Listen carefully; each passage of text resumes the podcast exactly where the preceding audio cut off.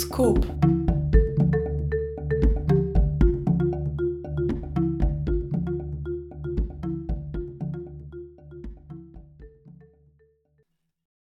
Ja, herzlich willkommen, liebe Freirad-Hörerinnen und Hörer. Schön, dass heute wieder dabei seid bei einer neuen Sendung des Bioskops, Sendereihe der Austrian Biologists Association. Ähm, ja, wir haben in der letzten Sendung ja versprochen, dass wir heute über Naturnutzerkonflikte berichten werden, aber aus einem aktuellen Anlass ähm, ja, haben wir uns dazu entschlossen, das Thema jetzt doch sein zu lassen und werden ähm, über das Vorchet berichten. Also das ist so ein sehr wertvolles Biotop, also ein Naturwald, ein sehr naturnaher Wald in Horming. Und da hat eben am 18. Dezember hat dann Landesverwaltungsgerichtsbeschluss gegeben, der eben trotz naturschutzrechtlicher Bedenken die Umwidmung mehrerer Hektar eben von diesem wertvollen Waldbiotop in Siedlungs- und Gewerbegebiete ähm, umgewandelt hat und dem zugestimmt hat. Und ja, da das irgendwie auch jahreszeitlich ein bisschen passt und auch in die Ötztaler Gegend, sage ich jetzt einmal, ähm, werden wir dann nur über so Skipisten und Beschneiungsanlagen ein bisschen berichten, was da so für einen Einfluss gibt auf die Umwelt dort.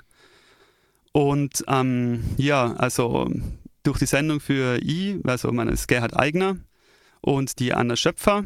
Und ja, ich mache jetzt einfach am besten gleich mal weiter mit dem Vorher-Thema, hätte ich gesagt, oder? Ja, das Vorher-Thema ist ja das aktuelle Thema und ähm, ich kenne die Geschichte so ein bisschen. Also, dass da eben das Vorher eigentlich so bei diesem Bergsturz dieser Wald ist, äh, der ziemlich naturnah ist und eigentlich ziemlich schön und die Leute mögen den ganz gern dort in Heiming. Und dass da jetzt so viel gerodet werden soll, aber genaueres war es jetzt auch nicht dazu. Also, genau, bin ich schon gespannt. Ja, na, passt gut. Also, dann fangen wir vielleicht mal an, warum der Vorher so biologisch doch ein bisschen was Besonderes ist, vor allem auch in Tirol und im Alpenraum ganz generell. Also, der Wald befindet sich da also bei Heiming am Eingang ins Ötztal und das ist ein Bergsturzwald.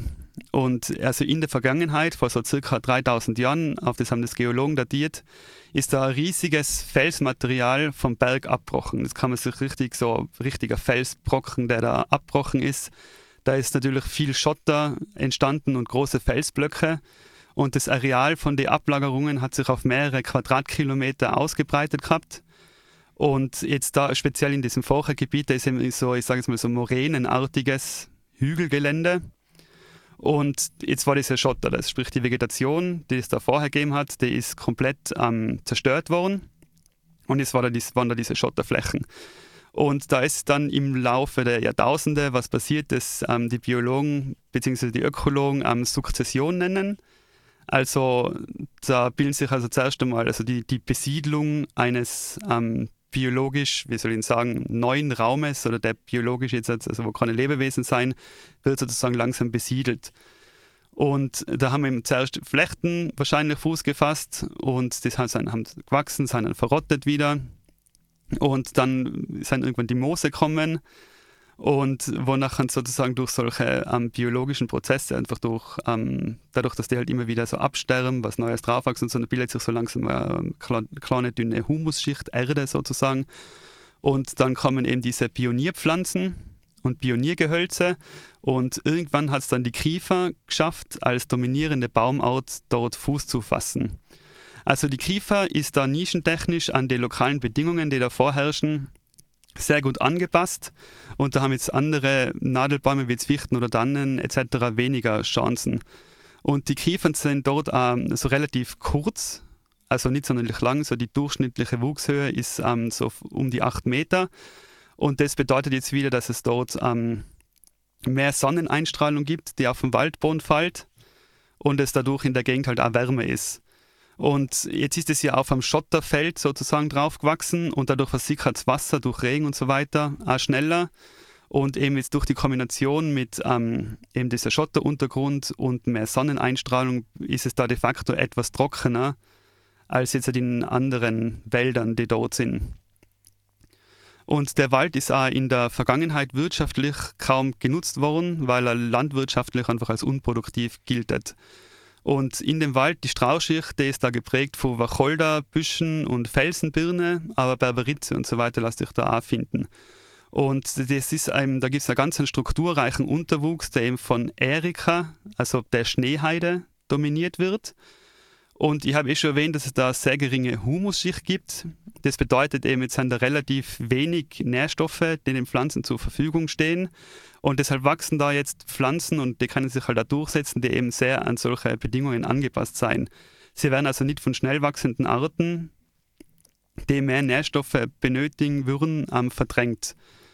Und im Vorhinein gibt es eben viele Tier- und Pflanzenarten, die laut der Tiroler Naturschutzverordnung geschützt sein und auch auf die diversen roten Listen ähm, als gefährdet gelten. Da gibt es jetzt zum Beispiel also zwölf heimische und gefährdete Orchideenarten sein da, wie jetzt zum Beispiel das Braun, die braunrote Ständelwurz oder das Fliegenragwurz.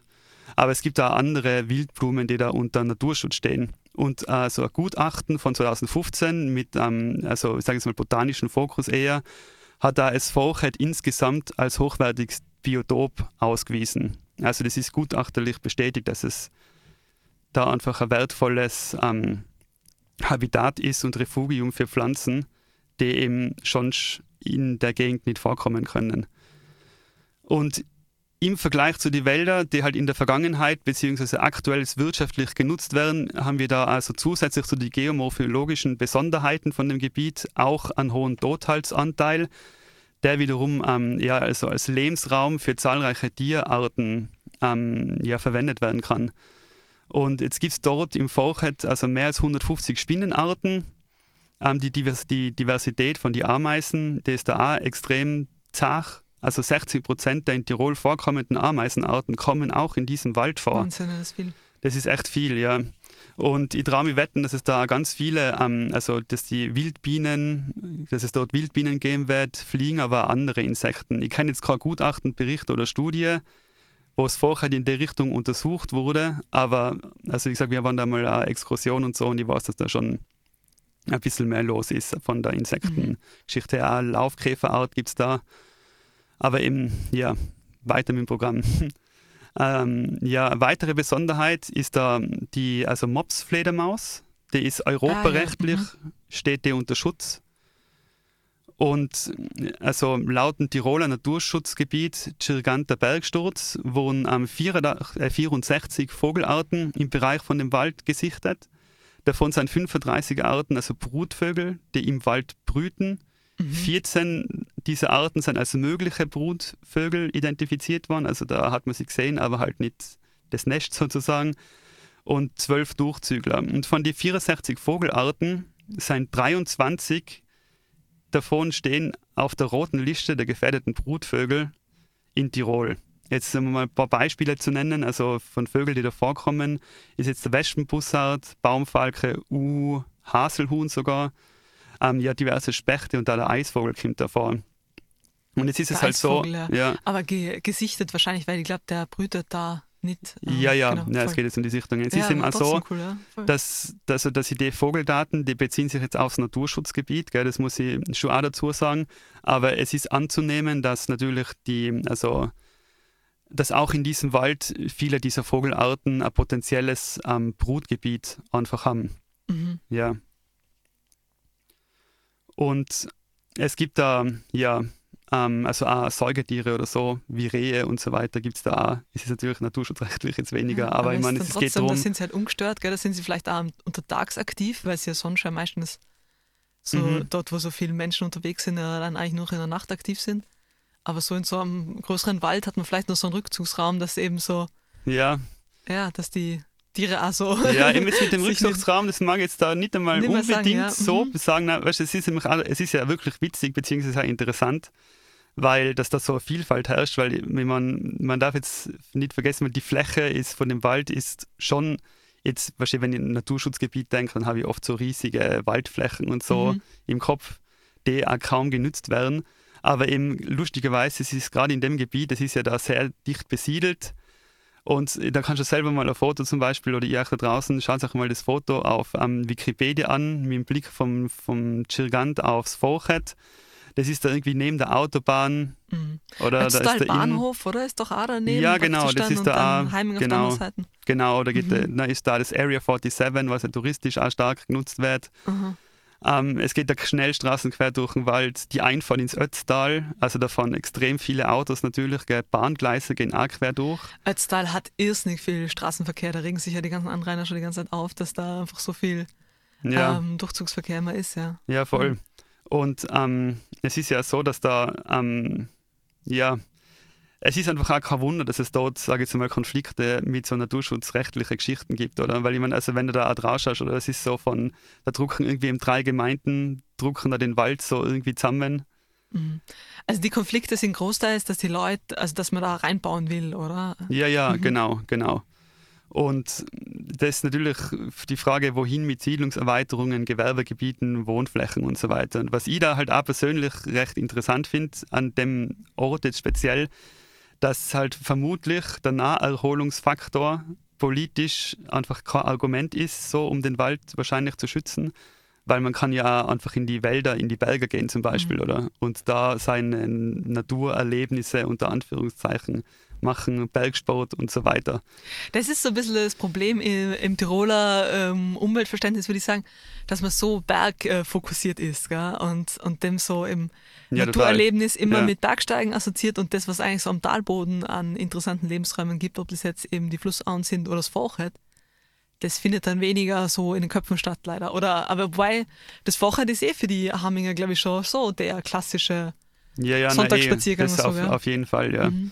Eben, und es ist halt auch also Tourismusmagnet. Andererseits wird der Wald wahrscheinlich, so wie es jetzt ist, wahrscheinlich auch nicht werden. Ich meine, es gibt dort ja schon viel Tourismus, eben Sommer wie Winter, eben Skifahren, Bergsport und so weiter. Aber da ist es vorher einfach wahrscheinlich Nebenschauplatz. Ja, Nebenschauplatz ja. und jetzt wertschöpfungstechnisch ein bisschen schwierig, das wahrscheinlich umzusetzen oder halt nicht so leicht. Ähm, ja, also so viel mal zu die biologischen Besonderheiten von, von dem Gebiet. Ich meine, was ich ganz cool finde da in der Gegend ist, wenn man mal dort ist, man kann sich einfach selber total super Bild davon machen, welche Unterschiede es da einfach gibt zwischen so einem naturnahen Vorchetwald und ähm, also Wirtschafts- oder Objektschutzwald, der da daneben liegt. Oder? Weil wenn man da durchgeht im Sommer, also da sieht man schon, also ja, macht einfach mal einen Spaziergang durch im Vorher und dann achtet auf den, Unter, also auf den Unterwuchs sozusagen. Ähm, ja, lasst die Eindrücke ein bisschen auf euch wirken. Schaut auch, wie immer das, man sieht schon dann auch, wenn so die Sonnenstrahlen so durch die Nadelblätter unter Anführungszeichen so runterfallen, wie sich da halt die Insekten nachher so punktweise wie die hellen Flecken so herumschwirren. Mhm. Ja, und wenn man dann nachher mal in einen Wald geht, eben der stark genutzt wird oder in der Vergangenheit wirtschaftlich sozusagen genutzt wurde, dann erkennt man eigentlich recht schnell auch als Laie einen Unterschied. Mhm.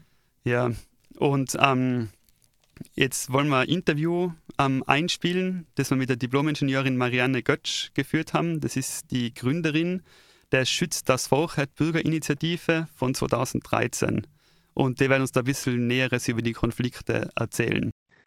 Ja gut, Marianne. Also wie schaut es jetzt aus? Wer ist jetzt eigentlich gerade die treibende Kraft des Vorchet aktuell bedroht?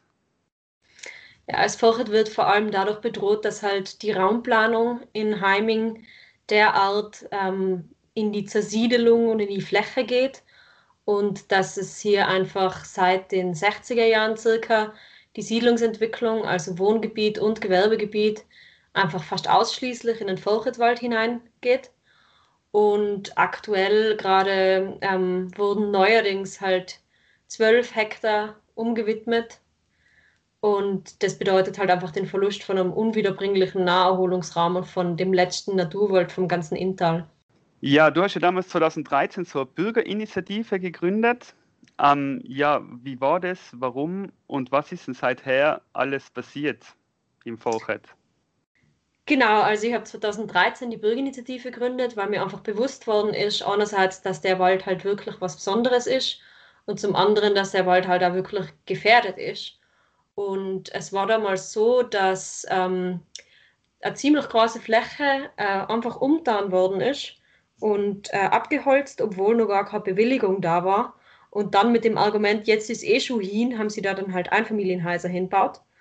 Und damals habe ich mir schon irgendwie langsam gedacht, okay, ähm, das geht so nicht. Die war zu der Zeit schon umweltpolitisch aktiv, habe in Wien angefangen gehabt, Umwelt- und Bioressourcenmanagement an der BOKU zu studieren und habe einfach gemerkt, dass halt bei mir daheim eigentlich da äh, was abläuft, wo irgendwie die Dinge einfach nicht richtig laufen, so wie sie sind und habe dann beschlossen, dass ich da was tun muss und habe mich da zusammengetan mit anderen Leuten, aber Gründungsversammlung gemacht in Heiming, wo auch 80 Leute dabei waren, eine Petition gestartet. Die Petition hatte die Ziele, dass man aufhört, in den Vorrat reinzubauen, dass man den Vorrat unter Schutz stellt und dass man halt auch für die äh, Besonderheit und Wertigkeit vom Vorrat sensibilisiert und einfach mehr anerkennt, dass wir da einfach ein Naturjuwel vor der Haustür haben, das wir bewahren müssen und das unser Naturerbe ist, für das wir Obhut tragen. Und ähm, ja, es hat sich über die Jahre dann so entwickelt, dass einfach in regelmäßigen Abständen immer wieder Bedrohungen gekommen sind. Äh, es sind ausnahmslos äh, alle eigentlich durchgegangen. 2015 äh, gab es einen großen Aufschrei, als die Firma Handel sich mit sechs Hektar im Vorchet ansiedeln wollte. Das sind dann ähm, einige Leute von Tür zu Tür wirklich gegangen und wir haben mehr als 1400 Unterschriften gesammelt von Leuten, die sich gegen diese Ansiedlung im Vorchetwald ausgesprochen haben. Und äh, das ist dann auch so gekommen, dass das Handel tatsächlich auch auf, diesen, auf diese Fläche da im Wald verzichtet hat. Allerdings ähm, hat der Bürgermeister inzwischen genau diese Fläche, die damals gerettet wurde, inzwischen erst wieder als Industrie- und Gewerbegebiet ausgewiesen, ähm, womit das leider ein bisschen konterkariert wurde. Es hat einmal den Fall gegeben bei einer Baulandumwidmung, dass auf negative Stellungnahme der Landesumweltanwaltschaft hin, die eigentlich quasi jedes Mal sehr negative und kritische Stellungnahmen einbringt, dass das einmal dazu geführt hat, ähm, dass es zum Landesverwaltungsgericht ging, aber das Landesverwaltungsgericht hat für die Umwidmung entschieden und es wurden dort auch wieder Einfamilienhäuser hingebaut. Das Problem ist halt einfach, dass, dass es keine, dass keine Alternativen geboten werden, wie man einfach mit diesem, mit diesem Druck umgehen kann. Also zum Beispiel in einer Nachbargemeinde in Silz hat es eine Ortskernrevitalisierung gegeben, wo 67 leerstehende Häuser wieder ähm, revitalisiert wurden und bebaut wurden äh, und junge Familien einziehen konnten. Und ähm, es gibt halt auch Möglichkeiten und Maßnahmen, sich auch zu beraten, vom Land Unterstützung einzuholen und so weiter. Die Gemeinde Heiming macht das im allerminimalsten Ausmaß, äh, gerade so zur Rechtfertigung, dass sie eh was tut, aber zum allergrößten Anteil wird halt Raumplanung und Politik betrieben, wie in den 80er und 90er Jahren, nämlich einfach in die Fläche, Zersiedelung und ähm, alles Einfamilienhäuser. Und es ist jetzt nicht so, als wird man es den Leuten nicht vergönnen, aber gleichzeitig muss man halt einfach irgendwie Alternativen auch anbieten. Und Alternativen anzubieten heißt halt auch, dass man mehr Generationen Wohnen mehr fördert, dass man auch Häuser baut mit Wohnungen, die aber nicht, äh, die aber wirklich qualitätsvoll sind, wo die Leute auch drin wohnen wollen, die, die auch schön sind und dass man wirklich eine Alternative zu dem bietet. Und es ist ja total wichtig auch für eine Gemeinde, dass der Ortskern auch nicht ausstirbt und dass nicht alles nach außen immer weitergeht. Und Heiming ist inzwischen schon so enorm in die Fläche gegangen, dass es auch wirklich, ähm, dass es auch wirklich kritisch ist schon. Und vor allem, was halt kritisch ist, ist, dass wir halt in Heiming wirklich das, den letzten Naturwald vom ganzen Inntal vor der Haustür haben. Und ähm, da sind sich die politischen Entscheidungsträgerinnen einfach nicht ausreichend bewusst. Und ich finde aber dennoch, dass eine der ganz großen Sachen, die in den letzten Jahren sehr positiv verlaufen sind, ist, dass äh, das Bewusstsein für diese Wertigkeit von dem Wald enorm gestiegen ist. Wo ich da vor sieben Jahren damit angefangen habe, hat niemand, inklusive mir, gewusst, dass da die Hälfte von dem Wald schon unter Naturschutz steht.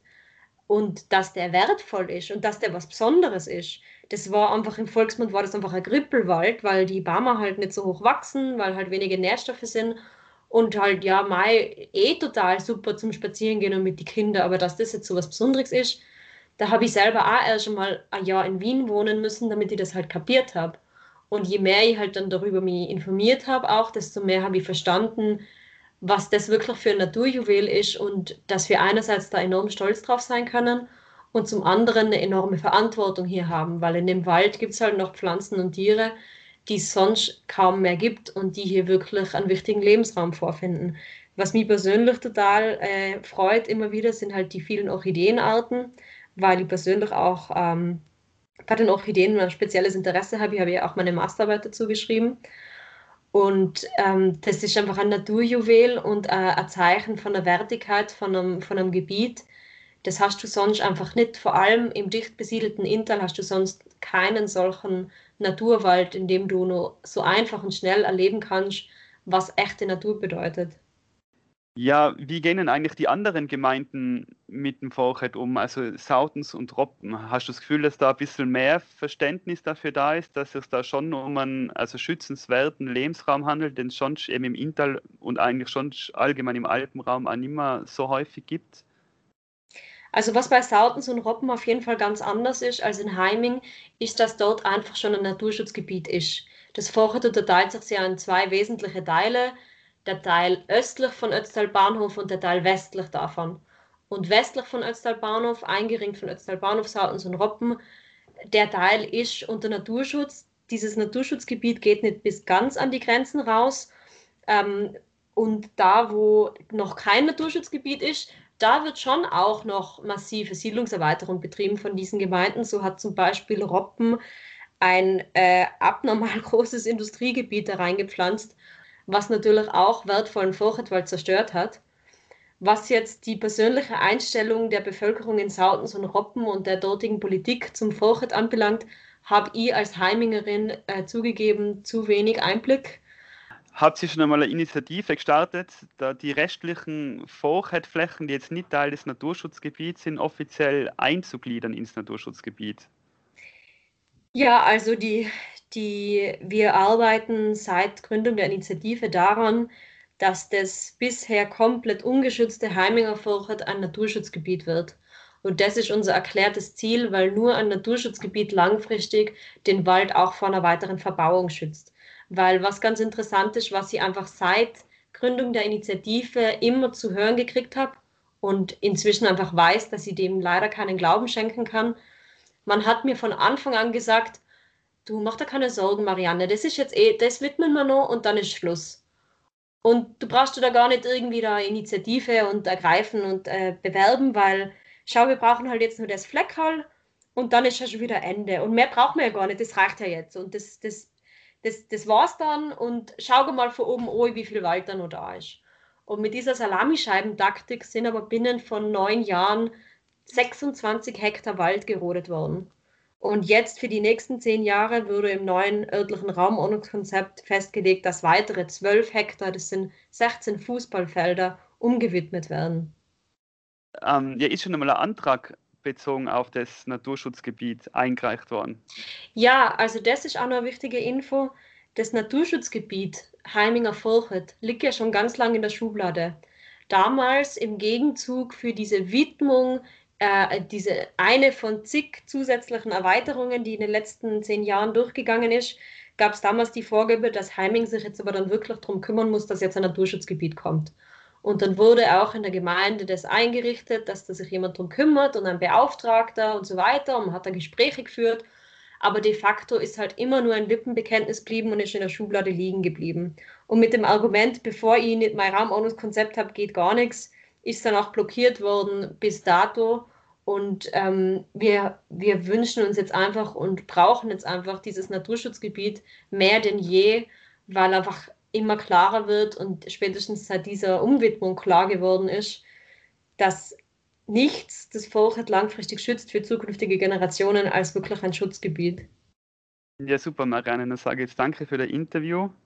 Schön, dass du ähm, Zeit gehabt hast und ja, vielleicht bis zum nächsten Mal. Danke dir. Ja, jetzt, also abschließend jetzt zu dem Thema kann man nur sagen, dass es also im Wald dort, es gibt einen Geologie-Lehrpfad. Die Universität für Bodenkultur in Wien, da hat da schon Bachelorarbeiten in dem Gebiet durchgeführt und auch die Uni Innsbruck fährt jedes Jahr im Rahmen von zoologischen Exkursionen in den Wald rein. Ah, wirklich? Wer macht denn die? Ja, die ähm, Barbara Dahler-Knoflach, Dr. Ah, ja, Barbara mhm. Dahler-Knoflach.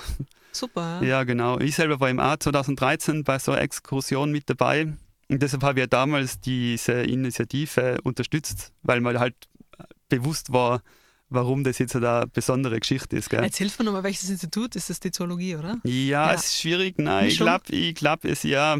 Ja, zoologische Exkursion, aber es ist auf der, also sie ist auf der Ökologie offiziell. Ja. das sollte ich wissen. Ja. Okay, sehr gut.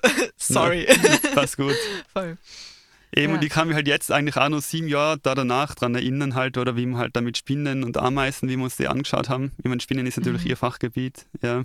Ich meine, ich habe Stimmt, Liebe für die Ameisen- Ameisen, das wissen Ja. eh die, die mich gut kennen. Stimmt, sie ist die Spinnenexpertin schlechthin, gell? Voll. Mhm. Mhm. Und ich meine, ich verstehe es ja voll, irgendwie, man, so für einen Nicht-Biologen ist es auch irgendwie immer schwierig zu verstehen, dass jetzt Insekten und deren Vielfalt halt irgendwie wichtig sein für ihr Ökosystem, weil alles miteinander verknüpft ist. Aber du hast doch auch mal so Arbeit über Ameisen gemacht. Wer ähm, diese Ameisenforschung, oder? Da habt ihr da Ja. ja auch äh, Vorrat-Ameisen auch dabei gehabt? Na, da, also ich jetzt nicht. Es kann sein, dass die Mhm. da mal was mit Ameisen gemacht haben, das war es jetzt nicht. Ja. Ich glaube, meine Ameisenart, mit der ich damals geforscht habe, also Tetramorium albestre, wird es Mhm. da wahrscheinlich nicht geben.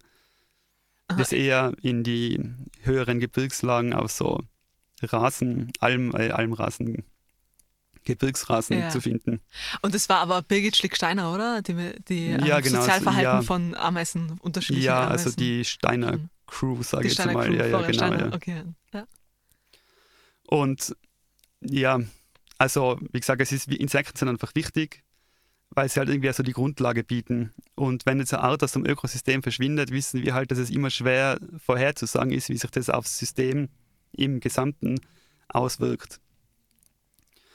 Und man hört ja in den Medien ja immer wieder, dass es halt nicht nur einen Artenschwund bei den Insekten gibt, sondern vor allem auch einen Schwund der Biomasse von Insekten.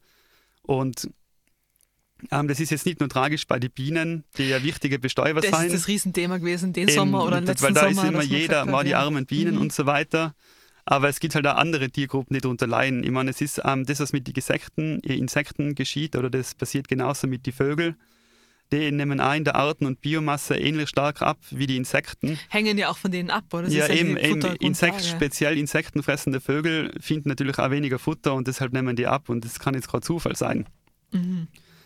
Und anhand dieser Tatsachen darf man halt schon irgendwie anmerken, dass halt die Entscheidungen, finde ich, der Akteure in der Horminger Gemeindepolitik eben solche Entwicklungen schon vorantreiben, da natürlich der Habitatverlust dazu führt, weniger und vor allem seltene Insekten und Pflanzen und Vögel, dass die halt einen Lebensraum vorfinden.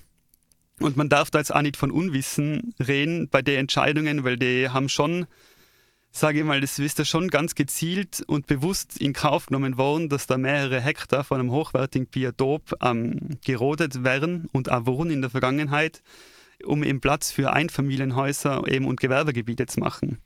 Und ich finde schon auch, also der Bürgermeister vor Ort, der hat da einen guten, also gute Rückendeckung aus der Harminger Bevölkerung. Ich meine, der ist seit 1992 also im Amt Und das ist in Tirol oft so, dass Bürgermeister ewig lang im Amt sind, kommt man vor. Das ist doch so ein Ding, meist, meistens auf Lebenszeit, oder kommt man vor. Aber ja. Aber Ja. trotzdem ist lang, 1992 ist Ja, na trotzdem. eben. ja, Nein, es das passt ja, aber eben- lang, ja. Na, eh, ich weiß nicht, ob das gut ist. Ich glaube, es tut vielleicht nicht so gut wenn da 20 Jahre lang oder über 20 Jahre lang der gleiche Bürgermeister. Na, 30, 30. 30 Jahre, oder? Sind es jetzt fast. Aber das eben, ja. Genau. Ja. Sorry. Aber der, der hat eine gut, gute ja. Rückendeckung, hast du meint, Ah, gell? ja, auf jeden Mhm. Fall, oder? Und ja, also es ist wirklich bewusst und gezielt, weil es gibt ja die Bürgerinitiative, die darauf aufmerksam macht. Und ich meine, die Zahlen sprechen da für sich. Und es ist halt umso tragischer, wenn man bedenkt, dass laut WWF nur also 11 Prozent der österreichischen Waldflächen in einem naturnahen Zustand sein, so wie da jetzt beim Vorheit. Von dem her, Mhm. ja, kann ich schon so stellvertretend so als Tiroler, der sich jetzt halt auch für Natur interessiert und halt irgendwann die Vielfalt wahren mag, schon sagen dürfen, so ein bisschen, ja, shame on you für das Ganze. Na, Ja. und ich meine, wir, die Regionalgruppe Westösterreich zumindest, der Mhm. and Biologists Association, unterstützt die Bürgerinneninitiative Genau, voll. und Mhm. wünscht zumindest für die Abwehr vom nächsten Rodungsprojekt, das bestimmt schon in Planung ist, alles Gute und ja, hoffen wir, dass es diesmal besser geht.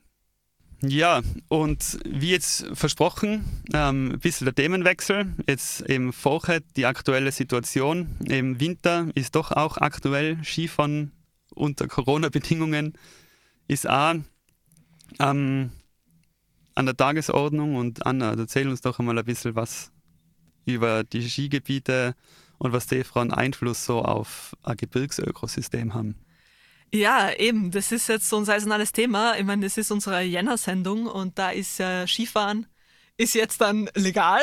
also, ähm, und das ist eben das große Thema eigentlich jedes Jahr immer, dass man sich so denkt, es ist schon fast zu viel oder es ist zu viel, oder? So wie ähm, der Skizirkus und die ganzen ähm, Umweltbelastungen und sozialen Folgen, die damit einhergehen. Auf der anderen Seite ist uns in Tirol natürlich schon klar, dass eben, man sagt immer, jeder dritte Euro wird indirekt, äh, hat mit Skitourismus zu tun. Deswegen ist das ein spannendes Thema. Also es gibt ähm, viele Kritikpunkte an dem, wie bei uns derzeit der Wintertourismus und eben vor allem der Skitourismus abläuft. Ähm, gleichzeitig muss ich auch sagen, ich fahre selber gern Ski, also ich möchte jetzt auch nicht mega scheinheilig sein. Ich gehe ja gern äh, Skitouren. Ähm, da ist so ein Punkt, wo man sagen muss, ähm, jetzt verlagert sich ja gerade viel so in Richtung Skitouren und das ist noch so eine Stärke vom Skigebiet, ähm, dass es das, die, diese Störungen, die wir Menschen leider ab und zu eben auf dem Naturraum ausüben, ein bisschen bündelt. Also da muss man sagen, bei Skitouren sind die Leute dann halt im freien Gelände unterwegs und da oft das dann auch in Bereichen, wo zum Beispiel Wildtiere überwintern. Und ähm, wenn man da dann ähm, zum Beispiel bei Schneehühnern vorbeigeht, die gerade im Schnee äh, eingegraben liegen und sich eigentlich so gut wie gar nicht bewegen, außer ab und zu, wenn sie äh, was äh, essen zusammenklauben gehen, ähm, wenn man die dann aufscheucht, dann ähm, äh, verbrauchen die halt ihre Energiereserven und können dann im Winter verhungern oder verhungern im ja, Winter. Genau, das sind ja Fluchttiere. Und Der, wenn die in den Hang hupfen und wieder aufgeklettern müssen, nachher verbraucht es einfach extrem viel Energie. Die, die haben ja keine Fettreserven und so. Und mhm. das, wenn das öfter passiert, dann kann das einfach zum Tod führen. Ja. Mhm. Und da würde ich sagen, okay, das ist ein Vorteil von so klassischen ähm, äh, Skipisten oder halt den klassischen Skitourismus, dass das irgendwie eben, das ist dann bestimmte, auf bestimmte Bereiche meistens begrenzt und auch die Wildtiere gewöhnen sich irgendwie bis zu einem gewissen äh, Grad dran, dass, weil es einfach äh, vorhersehbare Störung ist und so weiter. Ähm, aber leider eben Skifahren geht ja mit sehr viel einher. Also es wird ja immer mehr Energie eigentlich darin auch reingesteckt, dass man diesen Standard, den man hat, haltet oder dann eben weiter ausbaut. Es ist ja eben äh, globaler Wettbewerb. Also früher war für viele in Europa so die klassische Skidestination waren die Alpen. Inzwischen mit der ganzen Mobilität, ich meine jetzt Corona-bedingt gerade eher weniger, aber ist es dann immer mehr zum globalen Wettbewerb geworden, dass man auch sagt, hey, man kann ja als Skitourismus ja auch Sierra Nevada fahren oder in Kaukasus ähm, oder natürlich äh, in die Slowakei zum Beispiel oder sowas, das ist jetzt wieder eher lokal, aber trotzdem Bulgarien und so weiter. Es gibt ja sehr viele Skigebiete. Wir meinen ja immer, dass wir so den Skitourismus irgendwie, äh, dass das so ein Local-Ding von uns Tirolern ist zum Beispiel. Aber da ist es natürlich dann auch dieser Wettbewerb immer, ähm, leider ist da diese, die Maßeinheit, nach der es immer geht, offenbar sind die Pistenkilometer. Also das ist das, wo die Leute, wenn sie sich informieren, wo sie hinfahren wollen, sich auf die Destination auspicken. Und deswegen ist leider ziemlicher Expansionsdrang bei vielen Skigebieten. Also in Tirol versuchen viele, obwohl eigentlich ähm, so Neuerschließungen an sich schon mal unterbunden worden sind oder eigentlich soll, soll es zu keinen Neuerschließungen kommen in Tirol, versuchen sie mit sozusagen mit Skigebietsverbund äh, eigentlich so ähm, dann de facto Neuerschließungen von neuen Gebieten zu machen, aber auf dem Papier sind es dann einfach nur so Verbundmaßnahmen, dass man irgendwie versucht, zwei Skigebiete zusammen äh, zu schließen. Da war eben das bekannteste Bitztal-Ötztal, wo jetzt aber die UVP äh, wieder ruhen gestellt worden ist, weil das einfach so kontrovers war und auch da, glaube ich, zu Urteilen in der Schweiz kommen ist, ähm, die dann eher schlechte Aussichten auf, äh, auf eine positive UVP für die Leute, die es eingereicht haben. Ähm, weil da wäre es eigentlich zu ziemlich ähm, krassen Eingriffen erkommen. Da wäre ein Stück ja von dem Felsen irgendwie ähm, von dem Grat abgetragen worden und eben Neuerschließung auch ähm, von zusätzlicher Fläche im Hochgebirgsraum, was eben, genau. Und was natürlich das andere große Thema ist, neben dem Expansionsdrang, ist, äh, dass eigentlich immer mehr auf Kunstschnee zurückgegriffen wird. Also früher, so in die 80er Jahre, hat man eigentlich in der Regel nur so bis zur Baumgrenze Kunstschnee eingesetzt. Das war eigentlich so das Thema, dass man gesagt hat, okay, man möchte eigentlich, wenn man so eine Talerpfad haben, hat, dass man dann gewährleisten kann, dass die Leute eigentlich noch runterkommen, weil da oft eben der Schnee dann schon äh, ausgeapert ist und so weiter, dass man da beschneit. Und inzwischen wird der Kunstschnee eigentlich großflächig eingesetzt, also eigentlich bis in die höchsten Lagen. Und ähm, es ist wahrscheinlich schon über, fünf, ich glaube so 50 Prozent oder sowas schon von dem Schnee, meistens dann Kunstschnee, den man dort findet. Und der Kunstschnee ist ja schon ähm, auch anders als so Naturschnee. Also erstmal mal, was negativ äh, damit einhergeht, ist natürlich der ganze Stromverbrauch. Das ist halt sehr viel äh, Strom ähm, frisst, diesen Schnee herzustellen ähm, und dann aus, mit den technischen Austra Ausbringungsgeräte eben zu verteilen auf die Pisten. Das zweite ist dann ähm, das Wasser. Es muss ja in Tirol Trinkwasserqualität haben, ähm, was eben eigentlich positiv ist, dass man da nicht irgendwie stark verschmutztes Wasser überall ausbringt. Es gibt auch andere Länder, wo zum Beispiel so äh, Bakterienzusätze reingeben werden oder Proteine, ähm, um, um da praktisch die Kristallationsfähigkeit zu erhöhen, dass der Schnee einfach länger liegen bleiben kann. Und das ist an sich bei uns ähm, was Positives, dass man das eben nicht machen darf.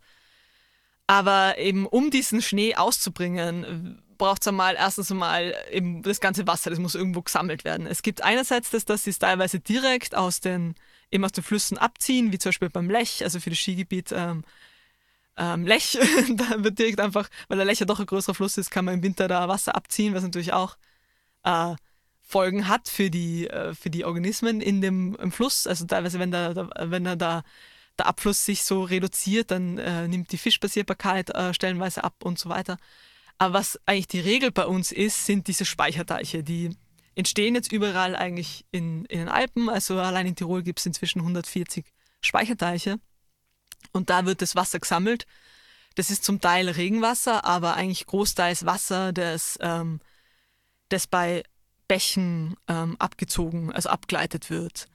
Und das wird dann meistens im Sommer, aber auch ähm, ja, im ähm, Spätherbst, Frühwinter teilweise auch noch äh, dort abgeleitet, weil also wenn es zu einer Beschneiung kommt, macht man es meistens so, dass man erstmal grundbeschneit ähm, im Spätherbst und dann äh, ziehen sie eben nochmal neues Wasser ein und dann ähm, im Frühwinter noch einmal ähm, äh, praktisch beschneit. Und es wird ja laufend beschnien, es sind praktisch diese zwei großen Beschneiungsstufen. und äh, das ist natürlich insofern ein Problem, als dass dann, ähm, gerade wenn es so bei kleineren Gebirgsbächen abgezogen wird, dass die dann ähm, ganz wenig oder fast gar kein Wasser mehr führen. Und das hat dann eben negative Folgen für, für den Gewässerlebensraum, äh, für die ganzen Organismen, die da eben ihren Lebensraum verlieren oder für eben die Fischbasierbarkeit. Ähm, das verstärkt sich jetzt auch noch mit dem Klimawandel. Also wenn dann eigentlich ähm, Bäche generell weniger Wasser führen, das ist auch ein Problem, was sich die äh, Skitourismusbranche durchaus bewusst ist, dass das auch ähm, eben, dass es begrenzte Ressourcen sind. Ich meine, generell kann man sagen, ja, die Alpen haben sehr viel Wasser, aber es gibt trotzdem Wasserknappheit, die ist halt immer ähm, zeitlich und örtlich begrenzt. Also summa summarum haben wir viel Wasser, aber nicht immer dort und dann, wenn wir es unbedingt brauchen. Und, und eben dann ist dieses Wasser in diese Speicherteiche, ähm, muss teilweise, glaube ich, dann noch gekühlt werden. Ähm, also das ähm, braucht dann auch wieder Energie. Und ähm, insgesamt ist es eigentlich ziemlich krass, wie viel Wasser da in Tirol für die Pistenbeschneiung inzwischen verwendet wird. Nämlich kann man mit dem Wasser, was, ähm, was eben zurzeit als Kunstschnee ausgebracht wird, könnte man Tirol, Innsbruck, ähm, den Wasserbedarf von allen Innsbruckerinnen und Innsbruckern für 455 Tage äh, decken. Also mehr, mehr als, als mehr als ein Jahr, genau. Also es ist schon relativ ähm, viel. Und ähm, ja, das ist dann eben, eben das, das Kunstschnee-Thema. Dann ähm, hat der Kunstschnee, wie verändert der Kunstschnee jetzt eigentlich so die Gebirgslandschaft? Man kann jetzt sagen, okay, der Kunstschnee ist schon anders als Naturschnee. Also er ist auf alle Fälle dichter, er hat mehr Wasser. Und was auch so ein Thema ist, ähm, oft kommt das Wasser ja aus tieferen Lagen. Äh, und dann hat es schon zum Beispiel aus der Landwirtschaft ähm, Nährstoffe, die eben äh, Nährstoffbelastung, ähm, vielleicht auch teilweise äh, Pestizidbelastung, Mineralstoffe, die werden dann dort praktisch mit dem Kunstschnee ähm, jetzt leider im Hochgebirge ausgebracht und das verändert dann natürlich die Gebirgsvegetation, weil die Pflanzen dort sind an karge, karge ähm, äh, Nährstoffversorgung angepasst und reagieren da relativ sensibel, dann kommen vielleicht eher Pflanzen, die man aus, aus tieferen Lagen kennt, da nach oben oder so. Ich meine, es gibt so, so klassisch diese Pflanzen, ich weiß nicht, ob die dann auf die Skipisten vorkommen, aber so diese Löwenzahn und Weißklee und sowas mal so Nährstoffzeiger. Und es ist natürlich eben, also es ist halt schade, wenn praktisch diese sehr artenreichen und ähm, besonderen ähm, Mager- und Trockenrasen sich dann eigentlich in dem Sinn so verändern. Und du hast vorher geredet über, über den Chirgan-Bergsturz, dass das ja eigentlich auch so eine tolle Vegetation ist, weil sie sich einfach so über diese Sukzession so, so lange praktisch entwickelt hat und dass das eigentlich ewig lang braucht, bis eigentlich da mal die Flechten das irgendwie kolonisiert haben und dann der organische Horizont sich aufgebaut und so weiter. Und das ist ja ähm, eben bei so ähm, im Gebirge das Gleiche, gell? Und was dann eben Arno, aber was, okay, dann hat man, und was am größten offenbar, also es, man hat in der Schweiz, gibt es eine Studie, man hat nachgewiesen, dass dass dieser Kunstschnee ähm, zu einer Reduktion der Artenvielfalt führt äh, und vor allem eben die im Frühjahr, die Frühjahrsblüter praktisch äh, betroffen sind. Ähm, das hat wahrscheinlich den Grund, dass auch dieser Kunstschnee länger liegen bleibt als Naturschnee, eben, weil er eben dichter ist. Ähm, was aber, glaube ich, auf die Vegetation, oder glaube ich, weiß ich, laut Studien auf die Vegetation noch einen größeren Einfluss hat, ist das Planieren.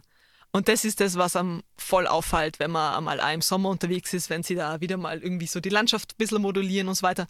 Und durch den Kunstschnee-Einsatz hat dieses äh, Planieren und äh, eben mit Maschinen da irgendwie Hänge ähm, glätten und so weiter ähm, zugenommen, weil es jetzt darum geht, im Kunstschnee kostet irrsinnig viel Geld. Ähm, für einen Hektar braucht man insgesamt mit den ganzen äh, Investitionen rundherum 140.000 Euro offenbar äh, für einen Hektar beschneite Pistenfläche. Und deswegen geht es ihnen darum, die äh, Fläche möglichst äh, gut zu gestalten, im Sinne von, dass da möglichst wenige äh, Depressionen, Mulden und so Geländekrümmungen sind, die ja alles äh, die Fläche erhöhen und dadurch auch den äh, Kunstschneeverbrauch erhöhen und auch vielleicht auch dafür sorgen, dass der Schnee nicht optimal da liegt und das, äh, man muss dann mehr praktisch Arbeit reinbringen, äh, äh irgendwie das alles wieder schön auszubringen und zu glätten und so weiter. Das heißt, die wollen halt möglichst homogene, langweilige Pistenflächen haben, wo sie den Schnee halt schön auftragen können. Was halt irgendwie schade ist, wenn unsere Hänge, die eigentlich eben das ähm, Kunstwerk von Jahrhunderten, Jahrtausenden langen äh, Naturprozessen sind, dann so verfälscht werden, somehow, oder? Und äh, das finde ich irgendwie schade.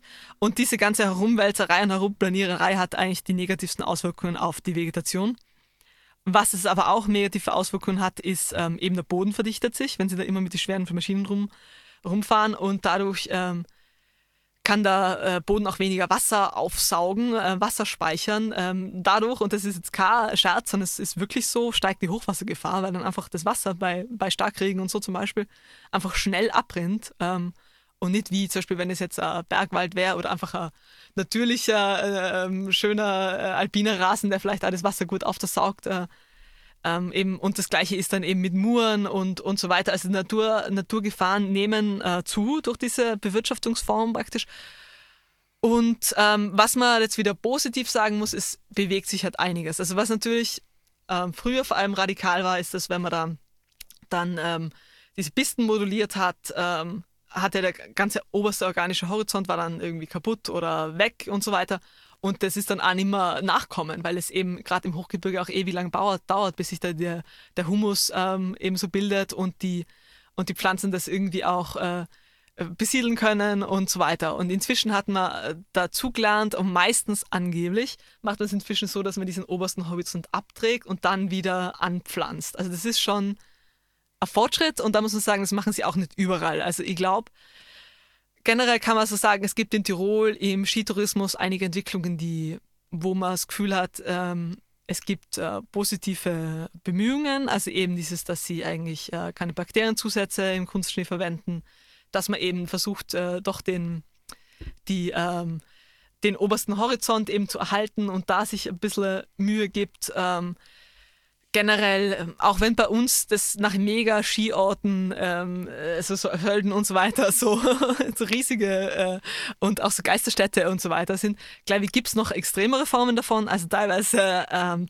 ich will jetzt kein Dissing betreiben, aber machen wir mal dieses, dieses Vergleich. Aber zum Beispiel in Frankreich ist es teilweise noch krasser, die Skigebiete.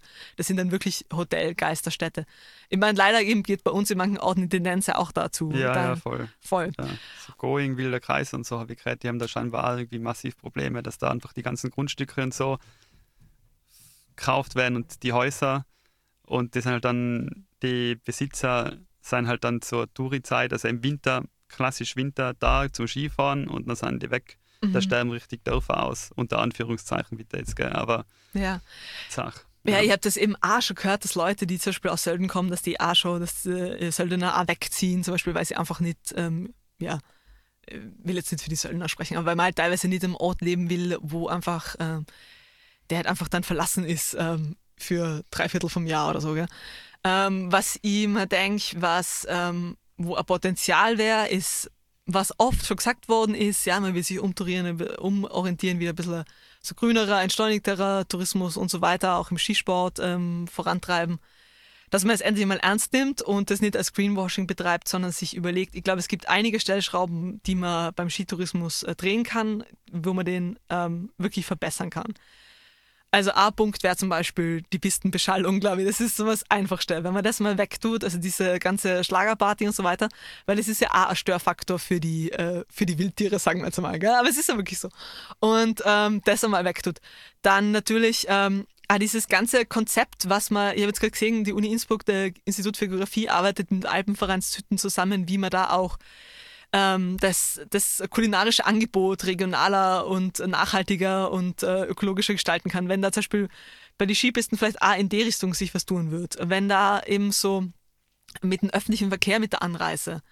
Also zum Beispiel Innsbruck ist da eigentlich relativ ähm, offensiv, in dass sie das promoten, dass man einfach mit dem Zug anreisen soll und die irgendwie die Hotels holen dann irgendwie die Ski ab oder was auch immer von, von Bahnhof, keine Ahnung. Aber ich glaube, da gibt es das Spiel, gerade dieses, ich habe vorher gesagt, dass im Ötztal die Leute es eigentlich nicht mehr richtig aushalten mit dem ganzen Durchzugsverkehr dort, weil er wirklich immer einerseits die Motorradfahrer irgendwie, weiß da irgendwie Timmelsjoch oder was ist da genau, irgendwie so rauffahren wollen und so weiter.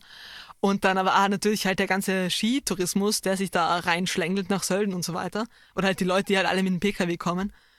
Ähm, wenn man das irgendwie, und da gibt es ja das Potenzial, da ist ja gleich Ötztal Bahnhof der Weltstadt, da kann man eigentlich super, es gibt auch einen Bus, der extrem oft fahrt, man müsste irgendwie Anreize schaffen, dass das alles ein bisschen ähm, sich auf dem öffentlichen Verkehr ähm, dann auch natürlich ähm, Müllmanagement, die ganzen Nachtskifahren abdrehen. Ich meine, das ist natürlich die schlechteste Idee ever gewesen, dass man, ich weiß nicht, vor ein paar Jahren angefangen hat mit dieser Nachtskifahrerei. Ich meine, ich finde es ab und zu vielleicht ganz, es ist ja ganz nett, so Nacht einmal eine Tour gehen und so weiter, aber dieses, mein erstes Mal die Lichtverschmutzung. Wenn man im Inntal ist, sieht man teilweise von Skigebieten, sagen wir jetzt den Namen nochmal Kütai, was ja sonst irgendwie gar nicht mal the most evil ist, weil sie wenigstens oft viel Naturschnee haben im Vergleich so, aber ähm, die, die den ganzen Himmel irgendwie ähm, krass beleuchten, oder? Und das äh, ist was, wo man auch inzwischen eigentlich weiß, das äh, führt zu Insekten sterben, weil äh, Insekten dann in der Nacht äh, deorientiert sind wegen diesem Licht, weil sie sich irgendwie nicht so mit Tag-Nacht-Zyklus äh, dann irgendwie, der kommt dann durcheinander. Und ähm, ja, das sind so Sachen, die es braucht natürlich irgendwie viel Strom. Und das ist, glaube ich, auch so ein Punkt, den man die Skigebiete. Ja, es ist ja auch so Wildruhe und solche Geschichten zum Beispiel, oder? Also gar die, die, die machen ein Geräusch. Und das Wild im Wald ist natürlich dadurch auch also ähm, ja, erschrick, ja, erschrocken ist nicht, aber ja. meidet halt nachher einfach die Gebiete. Stimmt. Ja. Das ist eigentlich eh das krass. Ist auch so eine Sache. Ja, also voll. das habe ich das damals in der Uni gelernt, was nicht sind. Ja. Ey, das macht voll Sinn, weil es ist ja dieses Thema, dass man sagt, hey, das meiste Wild ist sowieso jetzt nur nachtaktiv, weil sie in der Tag untertags eigentlich voll wenig, ähm, also die ganze Zeit mhm. gestört werden. Wenn es natürlich in der Nacht auch noch Zinnober ist, das ist natürlich dann schon krass, ja. Und eben, man Skifahren wird immer mit einer gewissen ähm, Opulenz einhergehen, sage ich mal. Aber ich glaube, dass man da intelligente Lösungen finden kann und ich glaube, dass das auch wichtig ist jetzt. Ich glaube, dass das auch eine Chance ist an sich für die Alpen und jetzt sage ich nicht mal so äh, Tirol verzwergtmäßig, ja, wir können uns damit ähm, praktisch äh, profilieren, sondern dass man, dass man sagt, hey, in die Alpen, ähm, wir haben einfach eine äh, langes Know-how mit, äh, mit Tourismus, mit Skifahren, bla bla, jetzt rede ich so wie Touristikerin, gell? aber dass man das auch schafft, ähm, da jetzt eine neue, ähm, eine neue Form, das Neue zu entdecken, wie kann man das wieder ein bisschen äh, auf den Boden bringen und irgendwie auch vielleicht auch mehr das Naturerlebnis. Das habe ich mir nur gedacht, wo ich mir gedacht habe, ist jetzt Skifahren evil oder gut und so weiter, habe ich mir gedacht, ähm, ist es für mich jetzt zum Beispiel, war das glaube ich schon auch gut, dass ich dann ein paar Mal im Winter jetzt mal irgendwie ins Hochgebirge gekommen bin und dann doch auch die Berge gesehen habe und die Landschaft wahrgenommen habe. Und ich glaube, dass das auch, ich meine, an sich Skifahren ist schon auch was, was die Leute der Natur irgendwie nahe bringt und die, wo man die Natur auch sehr ähm, direkt ähm, wahrnimmt. Zum Beispiel, wenn man da so einen Hang runterfahrt und so weiter. Das ist eben so wie, man müsste vielleicht so sehen, wie die Surfer in Hawaii, die ja angeblich, angeblich so ein bisschen dann so die Ökos sind für den Ocean und so weiter, weil sie halt einfach dieses, den, die, die Welle direkt mit sich mit der Welle praktisch gemeinsam irgendwie ja, äh, mitfühlen und so weiter, müsste man sagen, ähm, Skifahren kann auch eine Möglichkeit sein, dass man eben ähm, der alpinen Natur nahe kommt und da vielleicht einfach dann auch das sensibler ähm, wahrnimmt. Und gleiche beim Tourengehen und so weiter, da gibt es ja auch, glaube ich, viel, wo sich die Leute irgendwie verbessern könnten, dass sie sagen, man spürt ein bisschen mehr rein in die Natur und versucht da irgendwie auch vielleicht das irgendwie auch ähm, genauso wie man sich mit Lawinenberichten auseinandersetzt und mit Schneeprofilen, dass man sich auch damit auseinandersetzt, wo Schneehühner sind und, und wo man raufgehen sollte und, und ja, dass das auch, äh, das gehört dann einfach auch zur Kultur dazu. Und ich glaube, dass das äh, eine coole Sache wäre, wie man das auch, wo man sich auch regional vielleicht gut entwickeln kann, wo man schaut, dass auch, ja, ich meine, es ist auch so, natürlich, es wird in Tirol viel Wertschöpfung aus Skifahren gemacht äh, und so weiter oder aus dem ganzen Skiding. Aber es will auch fast niemand in dem Gewerbe arbeiten. Also sie suchen ja immer nach Leuten, die sich das antun wollen, äh, da in der Gastronomie. Vielleicht finden es manche, ich will jetzt da niemanden äh, ähm, auf den Schlips treten, wie das heißt, vielleicht finden es manche auch voll schön, da drin zu arbeiten und so Stuff. Das kann sicher cool sein, aber es ist halt echt oft so ein Job, den manche halt einfach einmal durchbeißen irgendwie. Ähm, und wo auch viel, äh, ja, das, glaube ich, kompensiert wird, indem man halt trinkt oder was. Oder, na, oder halt Party macht. Das ist so dieses klassische, so Holländer, die in Tiroler Skilehrer arbeiten und währenddem sie eigentlich da Skilehrer halbwegs gut verdienen, eigentlich mehr Geld ausgeben, weil sie voll viel Party machen und so weiter. Also das ist ab und zu ein bisschen die. Aber jetzt sind wir nicht aus der ökologischen Dinge rausgekommen. Aber genau, was ich insgesamt sagen wollte, genau, das mit dieses Speichersehen sollte man unter Kontrolle behalten. Ich glaube, das Kunstschnee an sich sollte man den, ähm, das ist glaube ich schon das Limit, ähm, da sollte man schauen, wie kommt man von dem Kunstschnee äh, von der Dosis wieder runter. Vielleicht indem man die Saisonen besser ähm, steuert. Ich meine, es gibt ja Saison, es gibt ja Bereiche, wo das, ähm, die sehr schneereich sind. Vielleicht muss man sich da irgendwie überlegen, wie kann man das irgendwie besser organisieren, dass man die schneereichen Monate, die Gäste auch da hat und äh, ja und weniger und die Saison vielleicht einfach verkürzt und auf das wesentlicher reduziert. Und wie, so, wie kann man die Saison verkürzen? Es ist natürlich, diese ganze Sommernutzung nimmt jetzt schon zu und das ist gar nicht mehr so eine schlechte Idee, weil Mountainbiken ist so ein Trendsport und der hat aber auch natürlich negative Auswirkungen. Teilweise, wenn eben auch wieder die Leute halt überall unterwegs sind. Und jetzt werden halt teilweise Skipisten halt so als äh, Trail, wie heißt es dann, Downhill-Zeug und so genutzt und so. Ja, voll. Und, und sehr erfolgreich. Voll erfolgreich. Mutter Alm, zwei Jahre jetzt schwarze Zahlen, dann gleich verscherbelt für richtig viel Krass. Kohle. Ja. Passt ah. ja. Ja. Sölden, glaube ich, ist auch so. Gell? Ich meine, die sind ja alle mit ihren Bikeparks jetzt. Ja. Und das ist natürlich eine, eine coole Sache. Dann kann man da vielleicht einfach, ich meine, es sagt jeder immer, ja, Sommersaison stärken und so weiter. Und da kann man dann vielleicht einfach dafür diese ganze Skigeschichte wieder ein bisschen ähm, auf ein normales Level runterziehen, dass dann auch Leute noch mit einem ökologischen Gewissen auch noch gern Skifahren gehen, weil so ist es schon hart. Also ich bin jetzt ja am überlegen, ja, soll ich oder soll ich nicht. Also ja. diese, diese Industrie noch irgendwie sponsern. Aber ja, ich glaube eben, ich würde es ja nicht voll verdammen und so. Es gibt meiner Meinung nach teilweise noch krassere Formen, die Natur zu nutzen. Also so, ja. Aber es ist halt wichtig, dass es jetzt einfach nicht noch weiter expandiert und ähm, dass es eben auch die ganze, die ganzen Begleitbelastungen irgendwie reduziert werden. Und ich glaube, das ist möglich. Ja, super. Da, danke, Anna. Cooler Input auf jeden Fall. Ähm, ja, damit sind wir eigentlich auch mit der heutigen Sendung fertig. Ähm, wir hoffen, es hat euch gefallen. Ich hoffe, Homing nimmt es uns nicht zu übel. Voll, wir meinen es nur gut, gell? Nein, ich meine, ich sag, ja. ich meine, ja, man darf, Nein, man muss schon das sagen dürfen. Auch voll Im freien Radio, finde ich, ist das schon legitim, auch mal ein bisschen so, ein bisschen stacheln. Ja, ja. und ich meine, das Vorheit ist, ähm, ich kenne es nur ein bisschen, also ich weiß nicht, ich war mal in Silz, ich glaube, das ist der Ausläufer oder der Nachbar von Vorher, da. Haben sie so einen ähnlichen, einen ähnlichen Bergsturz, Schutzwald, aber eben, das ist schon was Besonderes und ähm, mm, ist klar, dass damit natürlich auch, ähm, wie ich sag, äh, Wohngebiete und so weiter ist klar, eben ich sag, es sind halt verschiedene Interessen, die da aufeinander prallen. Und da ist jetzt halt einmal gegen die Natur ausgegangen. Voll. Ähm, ich meine, ja. glaubst du, gibt es noch eine Chance, dass man da noch. Ähm Nein, ich glaube, jetzt für das aktuelle Projekt war es das. War es das, ja. ja.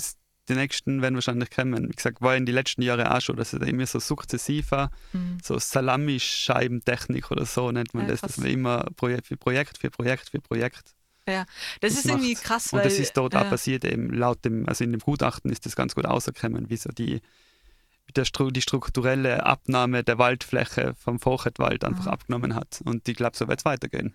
Es ist mega schade. Also, ich, mein, ich kenne das Emmert in, bei, bei Delfs. Ähm, der Wald ist eben auch so, genau durch diese Salamitaktik und jetzt ist ja fast gar nichts mehr da.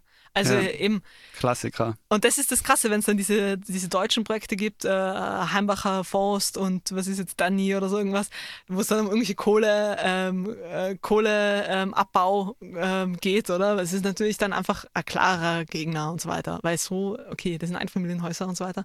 Aber es geht eben um das, dass es eigentlich sukzessive dann der Wald verloren geht und dass es eigentlich was äh, sehr Schützenswertes ist und wenn du ja schon mal vorher irgendwie gesagt, da gibt es ja andere Lösungen, auch, wie man, wie man spannende Wohnprojekte ja, ich machen meine, kann. es kommt jetzt immer drauf an halt, gell? Es ist, es, ich meine, was zum Beispiel vielleicht der Kompromissvorschlag jetzt im Nachhinein, was man machen hätte können, vielleicht was so Modern Living mäßig was, dass man da halt ähm, modernere, also für also zehn Häuser, für da zehn Familien, sagen wir jetzt mal 40 Leute im Durchschnitt so, Mama, Papa, zwei Kinder, jetzt im absoluten, also klischee-mäßig.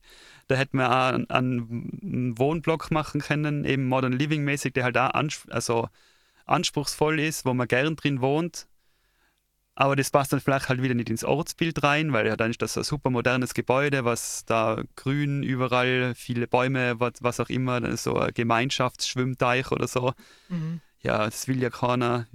Na, weißt du, was ich meine? Das ist Ja. dann, oft so solche Sachen. Und da hätte man halt vielleicht nur ein Zehntel oder so der Fläche rohen müssen, den man schon für diese zehn Mhm. ja, Ja. Häuser Mir kommt benötigt davor, hat. es will ja jede Generation dann so ihr eigenes Haus bauen. Ich meine, teilweise vielleicht ist das eine schon, ist das noch irgendwie besetzt oder besetzt klingt hart, aber das sind halt irgendwie, aber es sind ja oft die Vorstellungen so anders und dann will man wie lieber von Scratch nochmal neu starten, als dass man irgendwie mit dem vielleicht arbeitet, was man mal von den Großeltern oder irgendein Onkel oder irgendwas oder was es einfach im Dorf vielleicht als Leerstand gibt. Und ich glaube, ich finde aber dieses eigentlich voll charmant, auch so alte Häuser umzugestalten, zu revitalisieren.